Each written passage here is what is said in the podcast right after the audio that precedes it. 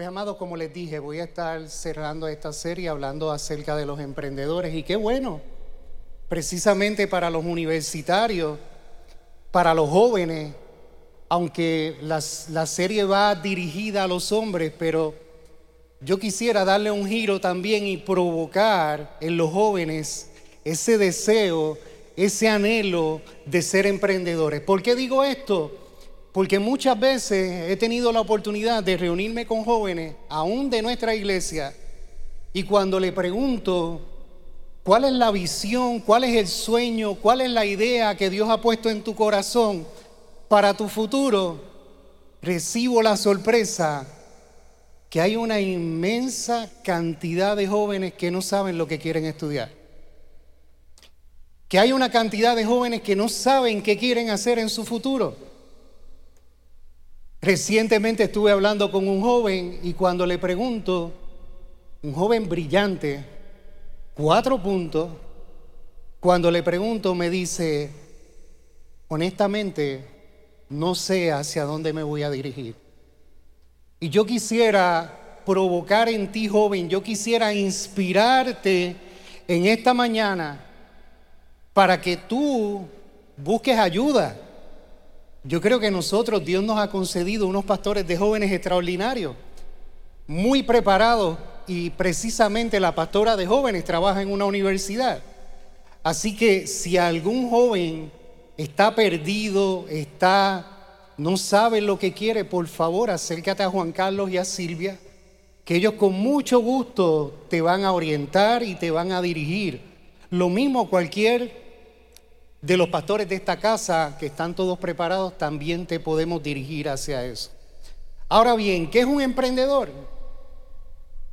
¿Qué es un emprendedor? Pues un emprendedor es este tipo de persona que identifica una necesidad y decide tomar acción de organizar los recursos necesarios para convertirse en el creador o fundador de un negocio o de una empresa. Esta persona que diseña, esta persona que desarrolla, esta persona que organiza y muchas veces toma riesgos. ¿Por qué? Yo tengo que decirte que un emprendedor que no toma riesgos lamentablemente no va a crecer. Y los empresarios de esta casa saben de lo que estoy hablando. Y este tipo de personas decide en fe, muchas veces en fe, porque muchas veces no tienen ni siquiera los recursos. Y deciden perseguir ese sueño, deciden perseguir esa idea. ¿Y cómo comienza este emprendimiento? Pues este emprendimiento, muchas veces Dios pone esas ideas en nuestro corazón, Dios pone ese sueño en nuestro corazón, Dios pone esa visión en nuestro corazón. Pero muchas veces también hay un llamado de parte de Dios. ¿Por qué? Y te voy a adelantar, porque la empresa más importante es esta. Esta es la empresa más importante, no escucho. Yo digo que el emprendedor más extraordinario que hubo y que hay se llama Jesús.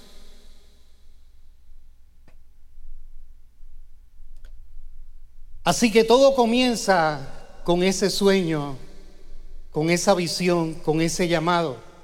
Miren, amado, en los años 80, Steve Jobs este personaje, el sueño de él era poner una computadora en cada escritorio. En los 80. Hoy día no solamente hay una en cada escritorio. Yo creo que cada uno de nosotros tenemos una. La visión del Hotel Hilton, ¿cuál era la visión del Hotel Hilton? Ser los hospedadores más extraordinarios de la tierra. La visión de Walmart, ¿cuál es? Ser el número uno en venta al por menor. Y lo lograron. Y nosotros pudiéramos mencionar muchos emprendedores que han logrado cambiar la historia de este país, de Estados Unidos y del mundo. A Blanco le encanta una, una firma, y voy a hablar de emprendedores cristianos. Chick-fil-A, esa es la cadena que más le encanta a Pastor Blanco. Mary Kay, Hobby Lobby, Forever 21, Tyson Foods. Amados, estas compañías, estas empresas conocidas por todos nosotros, son gente que tuvieron un sueño, son gente de Dios, son compañías netamente cristianas.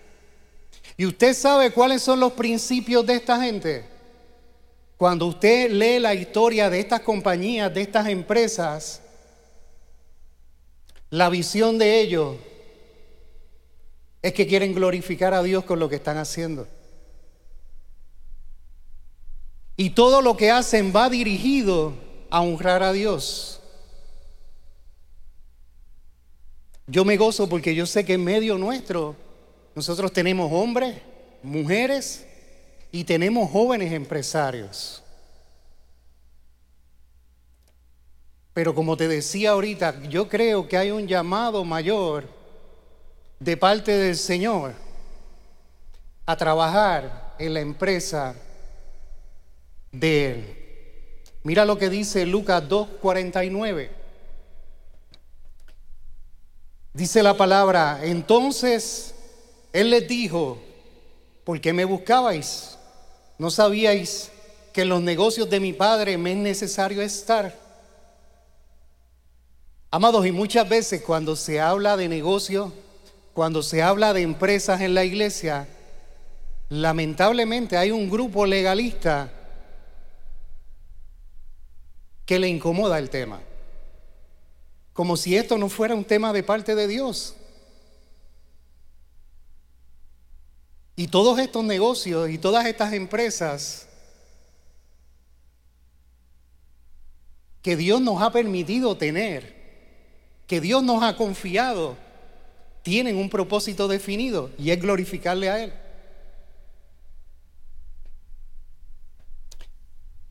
Y la palabra nos dice, vemos a Jesús a los 12 años diciendo, en los negocios de mi Padre me es necesario estar. Esta es la empresa, amado, que sobrepasa y excede todas las demás. Y no hay comparación con ella. Como hijos de Dios nosotros somos parte de sus negocios. Y qué bueno es como hijo participar de sus beneficios.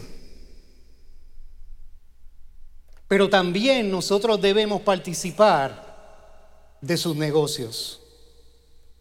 ¿Y cuál es el propósito como hijos de Dios en cuanto a los negocios del Señor? Completar su misión. Jesús el empresario más extraordinario, el emprendedor más extraordinario, comenzó esta misión. Y ahorita me encantaba cuando decían que esta misión es simplemente llevar el amor de Dios a la gente. ¿Sabes algo? Nosotros tenemos la responsabilidad como hijos de Dios de continuar en esto. Nosotros no hacemos esto por hacer o hacerlo por dinero. Nosotros tenemos claro y definido el llamado que tenemos de parte del Señor. Mire, sabe, muchas veces yo estuve en una iglesia sentado como estamos nosotros ahora y lo menos que la gente se imaginaba era que yo, aun siendo hijo de un líder de la iglesia estaba totalmente perdido en mi asiento. Luchando en mi asiento con inseguridades, con heridas muy profundas, como probablemente algunos de ustedes están en el día de hoy. Pero a veces no nos damos cuenta. No nos damos cuenta de lo que está pasando a nuestro alrededor. Y ciertamente hay mucha necesidad.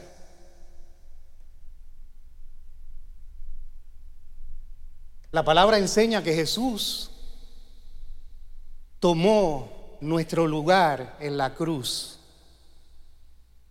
Él entregó su vida cuando debimos haber sido nosotros. Entrega su vida para que nosotros tuviéramos vida y continuáramos su negocio, su misión. A través de la palabra nosotros vemos muchos emprendedores. Vemos un Abraham que el Señor le dice que deje su familia, que deje su tierra y que se vaya a un lugar que Dios le va a mostrar.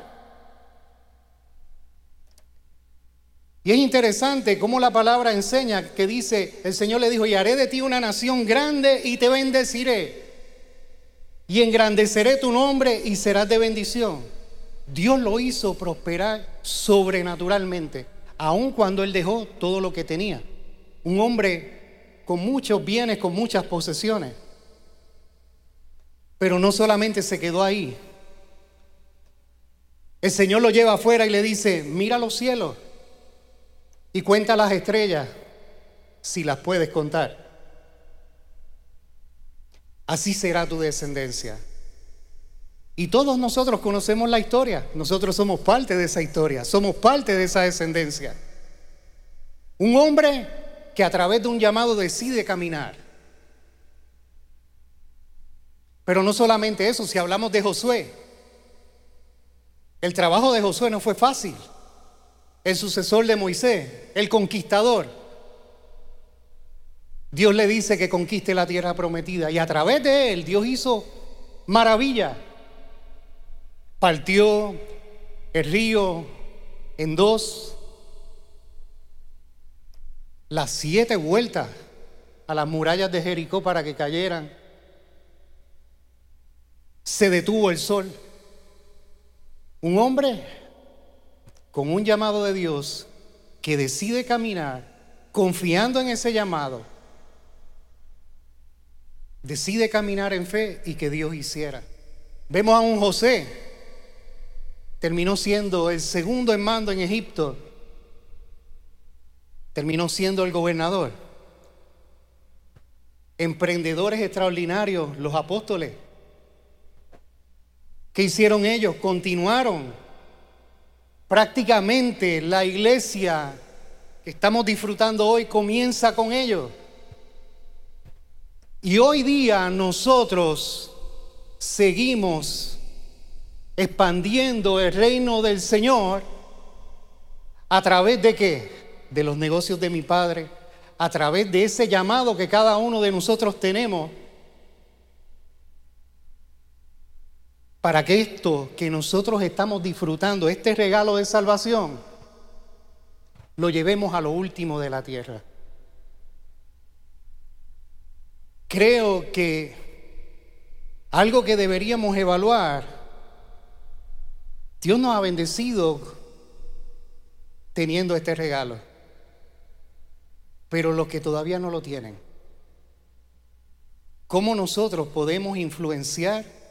¿Cómo nosotros podemos bendecir la vida de esa gente? Yo todavía tengo familia que no he logrado alcanzar, pero no me voy a rendir.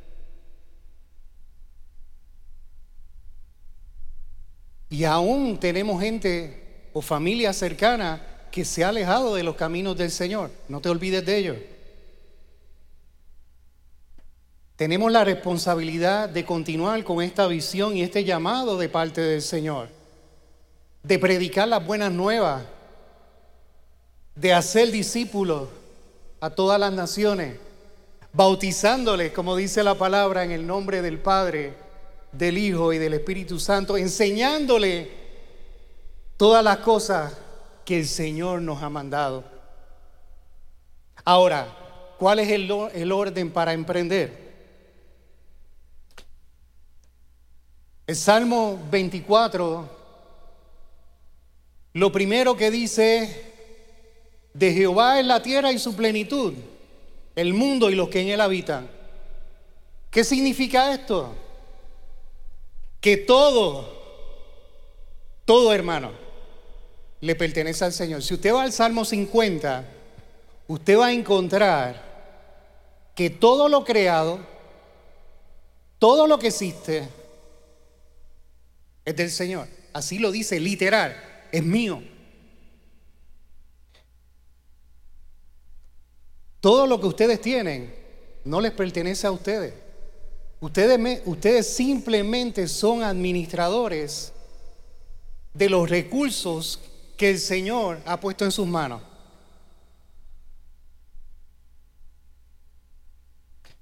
Nosotros somos administradores, somos mayordomos de esos recursos. Y esto me lleva a compartir con ustedes la parábola de los talentos.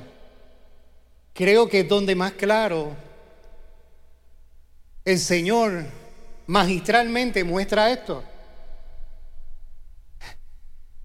Dice que un hombre, un empresario, llamó a sus siervos, a sus empleados, y le entregó sus bienes.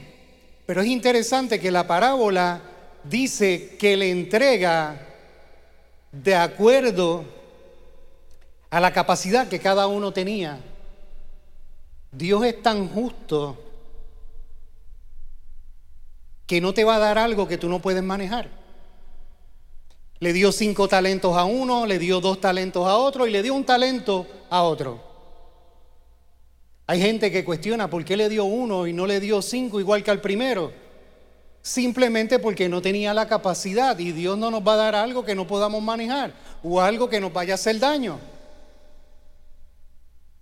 Y es interesante que dice la palabra que el empresario, el Señor, se fue lejos, pero un día decide regresar a ver lo que los siervos habían hecho con la fortuna de este empresario.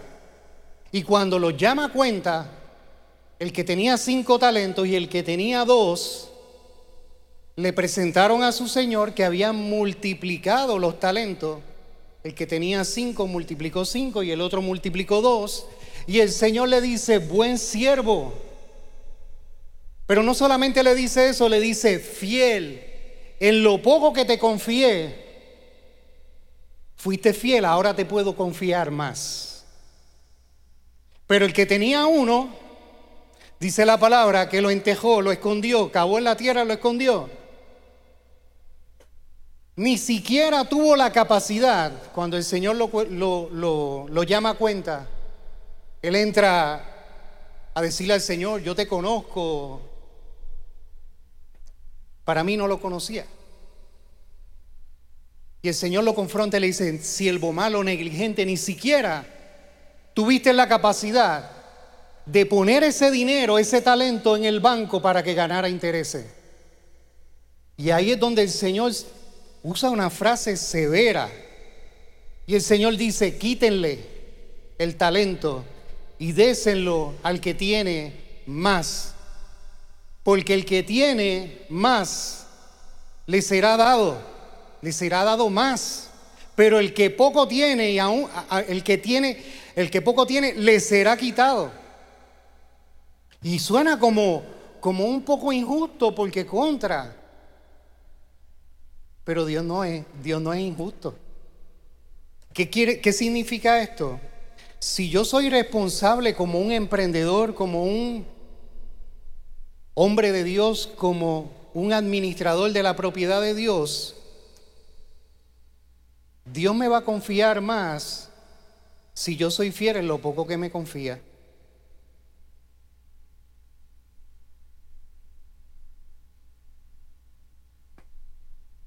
Hay gente que me pregunta en mi oficina. Recuerdo un día un líder viene y se me acerca y me dice, quiero preguntarte y me dice directamente, ¿por qué Dios no me confía más? Yo soy fiel en los diezmos, yo soy fiel en las ofrendas, pero la palabra dice en las ofrendas que si yo traigo los diezmos al alfolí, se va a abrir la ventana de los cielos y va a enviar bendición hasta que sobreabunde. Y yo le dije, sí, eso dice la palabra. Ese es el gesto que Dios nos hace. Pero ligado a una promesa, trae los diezmos al alfolí y se abrirá la ventana de los cielos y va a enviar bendición hasta que sobreabunde.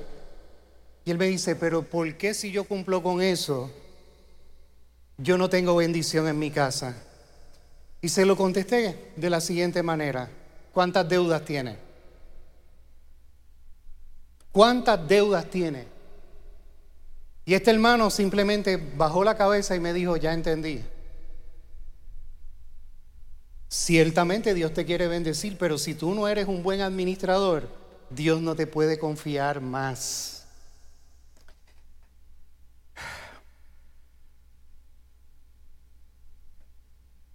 La realidad, amado, como emprendedores, como hijos de Dios, Dios nos quiere prosperar. Mira lo que dice Primera de Reyes capítulo 2, del 1 al 3. Y esta palabra es poderosa. Si usted la logra entender, esta palabra habla de prosperidad, pero habla de la prosperidad balanceada. Y escuche bien. Llegaron los días en que David había de morir y ordenó a Salomón su hijo diciendo, yo sigo el camino de todos en la tierra. Otras palabras, me voy a morir. Le dice, esfuérzate, esfuérzate, apunte eso, esfuérzate. En otras palabras, sé creativo, decidido, valiente, arriesgado. Esfuérzate. Tienes que tener la capacidad de lograr y obtener el sueño que Dios ha puesto en tu corazón. Y le dice, y sé hombre. ¿A qué se refiere con sé hombre? Está hablando de madurez. Está hablando de ser honorable. De ser responsable. Y una persona responsable cumple con los compromisos que hace. Eso es ser hombre. Es la persona que decide por encima de las adversidades vencerlas para que el propósito de Dios se cumpla en su vida. Continúa la palabra diciendo, guarda los preceptos de Jehová andando en sus caminos y observando sus estatutos y mandamientos, sus decretos y sus testimonios, de la manera que está escrito en la ley de Moisés. ¿Qué le está diciendo? Sé obediente a la palabra. Sé obediente a mis mandamientos. Amar a Dios sobre todas las cosas. Con toda mi mente. Amar al prójimo no hacernos imágenes, no adorar imágenes. En otras palabras, no tengas ningún otro Dios aparte de mí. Honra a tus padres. Escucha, honra a tus padres. Eso es parte del mandamiento para que prospere. Y no dice si papá es bueno o si papá es malo. Dice que lo honre. Si tú quieres vivir largos días y que te vaya bien, esa es la promesa, si honras a tus padres. Si quieres prosperar, honra a tus padres. Y hay muchos mandatos, preceptos de parte del Señor. En otras palabras, lo que el Señor está diciendo es, sé obediente a mis mandamientos y mira la promesa. Regreso a la palabra.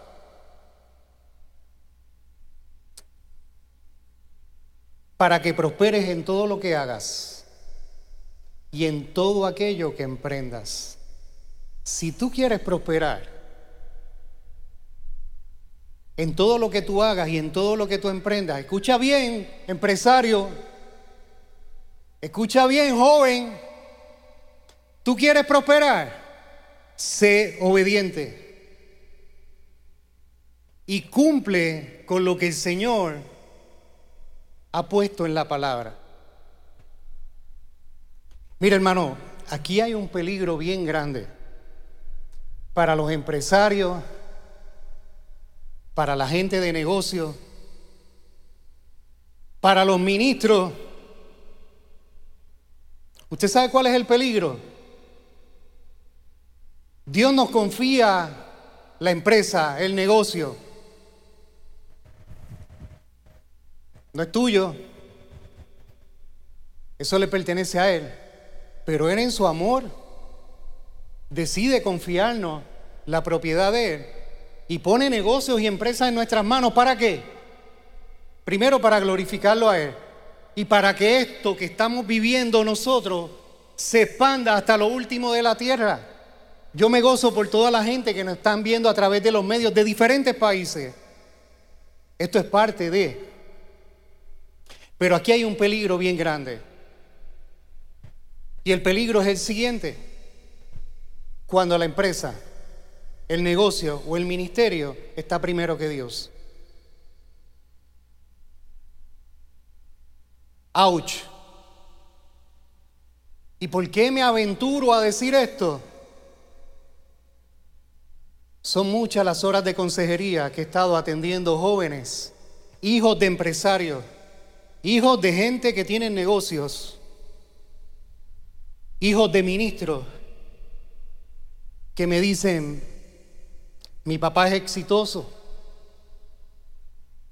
tremendo, mi papá tiene muchas cosas, mi papá tiene mucho dinero, tiene tremendos negocios, tiene un buen cajo, tiene una buena casa. A mí no me interesa nada de eso. Yo lo que quisiera de mi papá es recibir un abrazo, te amo, pasar tiempo de calidad con mi papá. Eso es lo que quisieran muchos de los jóvenes y algunos de ellos están sentados aquí. La empresa, el negocio, el ministerio se convirtió en tu Dios y eso a Dios no le agrada. Y Dios no te va a bendecir por eso. Al contrario, un día el Señor te va a llamar a cuenta y qué le vas a decir con el talento que te ha entregado.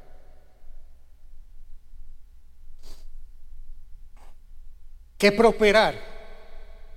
Prosperar no es solamente dinero, prosperar es favor de Dios, prosperar es salud, prosperar es buenas relaciones.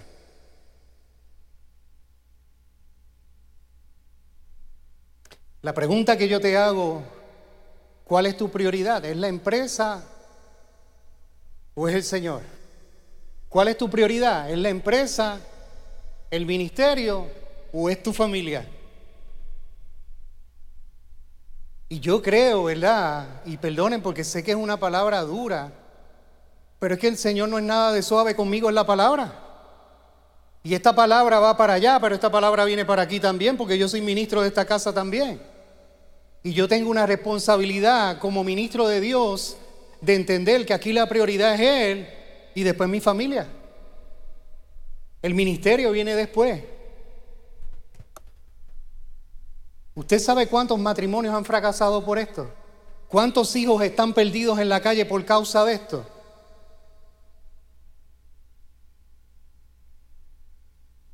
La realidad, Dios nos hace parte de sus negocios, amados.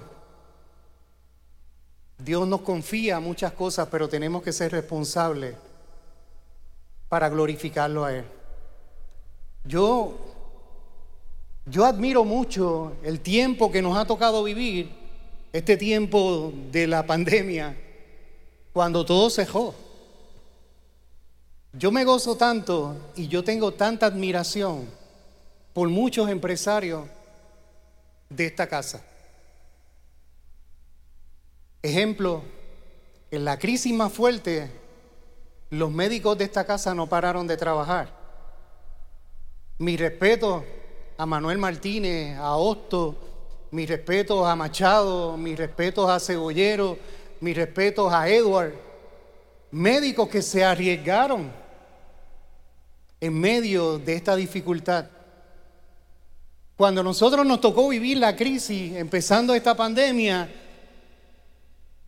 con Bochán y con, y con el pastor, yo hice una llamada a un hermano que se congrega por nosotros por internet, que él tiene un laboratorio, se llama Eric Mas, y yo vivo agradecido de él porque él me dijo, Pachi, yo voy a estar allí en la oficina y voy a atender a todos los empleados. Él tomó el riesgo por amor a la gente de esta casa. Empresario como es la compañía de seguridad de Agma Security, no pararon de trabajar. Allí está el dueño, Edgardo. Yo que dele un aplauso a Edgardo, pero no solamente a él, veo a Enoch por aquí. una compañía de tecnología que no pararon de trabajar y fueron muy responsables cuidando a sus empleados, pero no dejaron de dar el servicio y de glorificar a Dios con lo que estaban haciendo. Mis respetos para cada uno de ustedes. Y creo que eso es algo que los demás debemos aprender. Pero aquí también hay muchos empresarios, especialmente jóvenes, que me han llamado mucho la atención. Joxan se convirtió en tremendo vendedor. Jafet. Alexandra, la sobrina de Tita, se convirtió en una empresaria de artesanía. Recientemente atendía a Leslie, una joven de nuestra iglesia que está levantando un negocio de comida. Y era interesante, ella fue con su mamá porque ella tenía el deseo de cómo llevo mi empresa a otro nivel. Ese sueño. ¿Y qué fue lo que yo hice con ella? Compartirle lo que estoy compartiendo con ustedes hoy.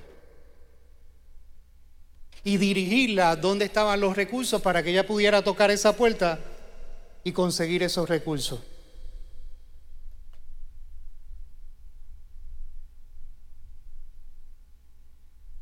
Contratistas que en medio de esta pandemia surgieron, ¿verdad, Carlos?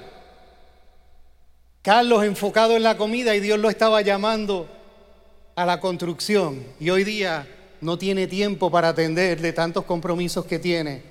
Gente que Dios ha estado bendiciendo dentro de esta casa. Pero no solamente eso, en medio nuestro hay herreros, hay un sinnúmero de profesiones, de gente que se dedican a dar servicios y vender productos. Yo quisiera que se pusieran de pie todos los empresarios de esta iglesia, todos los que tienen negocio. Por favor, de pie, de pie. Urbán con, su, con sus mentas. Por favor, de pie. Mira, hermanos, denle un fuerte aplauso a toda esta gente. Yo los bendigo y yo los inspiro a que continúen con ese sueño que Dios ha puesto en su corazón y no se conforme con lo que tiene decidan seguir escalando y creciendo.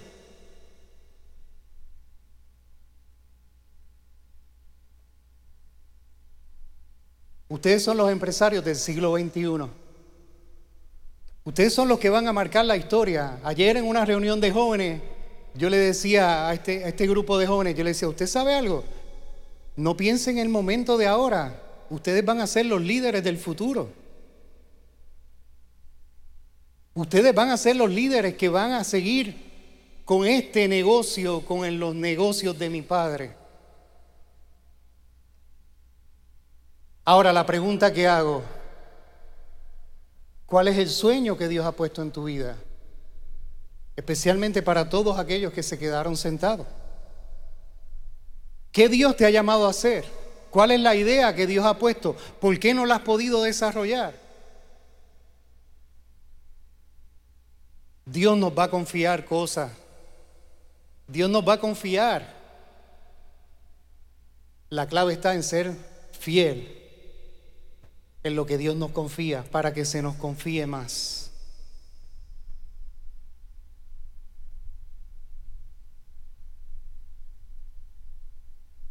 Yo me siento muy honrado de la gente de esta casa. Yo he tenido el privilegio de hablar con, con muchos de ustedes y ver lo que Dios ha hecho en sus vidas. Pero para mí, aunque me dieron el reto de hablar de emprendedores y de hablar de empresarios, para mí lo más importante es ayudarte, es inspirarte a lo que Dios establece en la palabra para que el propósito de Dios se cumpla en tu vida. Pero también para mí es sumamente importante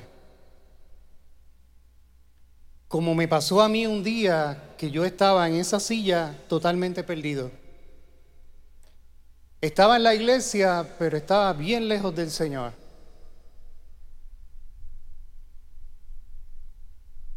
Con muchas luchas en mi mente,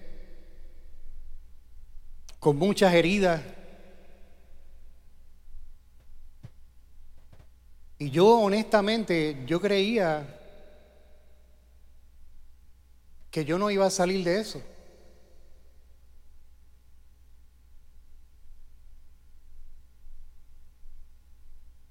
Hay gente luchando en su silla con pensamientos que no son buenos.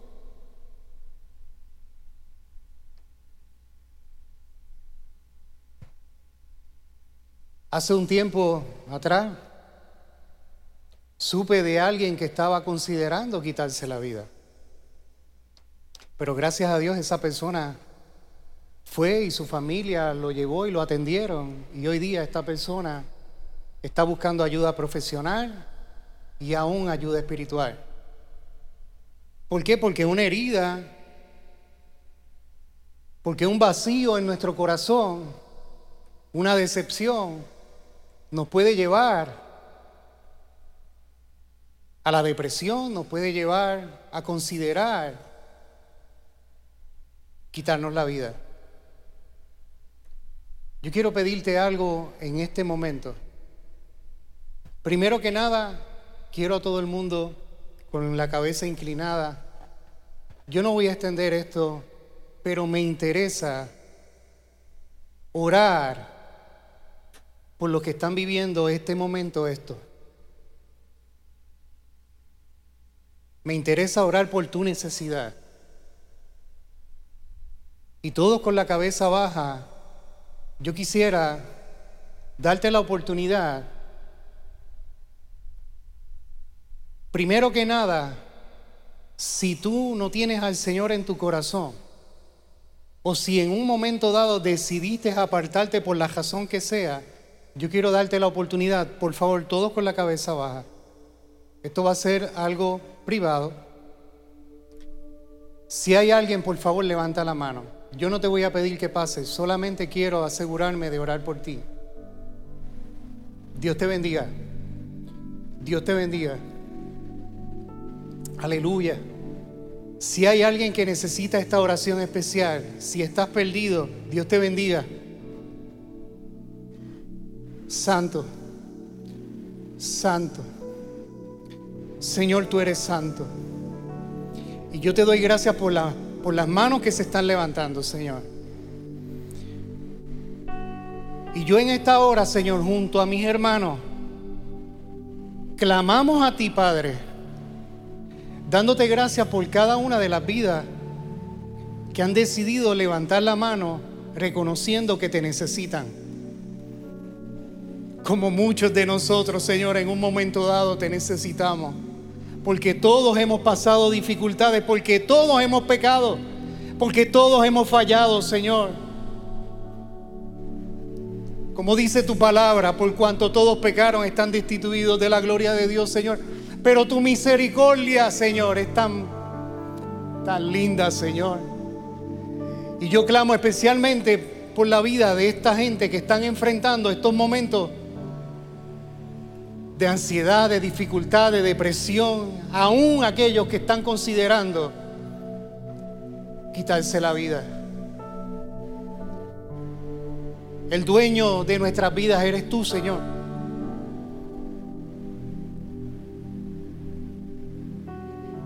Y yo declaro sobre la vida de cada uno de ellos, Señor, que tú los vas a levantar. Que tú eres su Señor y que tú perdonas todo su pasado, todos sus pecados, Señor, y que ellos son nuevos en ti, Señor. Las cosas viejas pasaron y aquí todas son hechas nuevas. Bendito sea tu nombre. Gracias por tu misericordia. Gracias, Señor, por esa gracia que no merecemos, pero a ti te place, Señor. Dárnosla. De la misma manera, Señor, oro por todos los emprendedores de esta casa. Rogándote, Señor, que, que se alineen, que se alineen, Señor, al propósito por el cual tú has puesto negocios, empresas, ministerio en sus manos. Que entiendan la importancia, sobre todo de este tiempo que estamos viviendo, que todo es para glorificarte a ti y alcanzar a aquellos que todavía no te conocen. Señor, yo te doy gracias por la bendición, el privilegio que me concedes de compartir la palabra en el día de hoy. Para mí, un privilegio, Señor. Y te doy gracias, Padre, por lo que estás haciendo en la vida de cada uno de nosotros, Señor amado. Como siempre digo, tú eres bueno, Señor. Eres maravilloso. Y aún te ruego que bendigas a todos aquellos que nos están viendo a través de los medios, Padre. Sobre todo aquellos que tienen alguna necesidad. Gracias, papá. Gracias, Señor, porque tú has decidido bendecirnos, has decidido cuidar de nosotros. Señor, porque nada nos ha faltado, aún en medio de todo esto que nos ha tocado vivir, nada nos ha faltado. Qué bueno tú eres, Señor, qué bueno eres. Yo te bendigo, papá. Gracias por ser un papá tan bueno, tan maravilloso. Y Señor, ponemos nuestra vida en tus manos. Agradecidos, Padre. Amados, aquellos que levantaron la mano, si te sientes en la confianza de acercarte a mí o a alguno de los pastores, con mucho gusto. No te voy a pedir que vengas porque sé, no te quiero comprometer, no te quiero hacer sentir mal, pero sí, si quieres, acércate a mí o a cualquiera de los pastores y a los que nos están viendo por los medios, si alguien tomó esta decisión, escríbenos. Escríbenos y déjanos saber la decisión que tomaste. Para nosotros, esto es fiesta y yo le voy a pedir a la iglesia que dé un fuerte aplauso de fiesta, porque hay fiesta en los cielos. Cada vez que una persona toma la decisión, hay fiesta en los cielos. Bendito sea el Señor.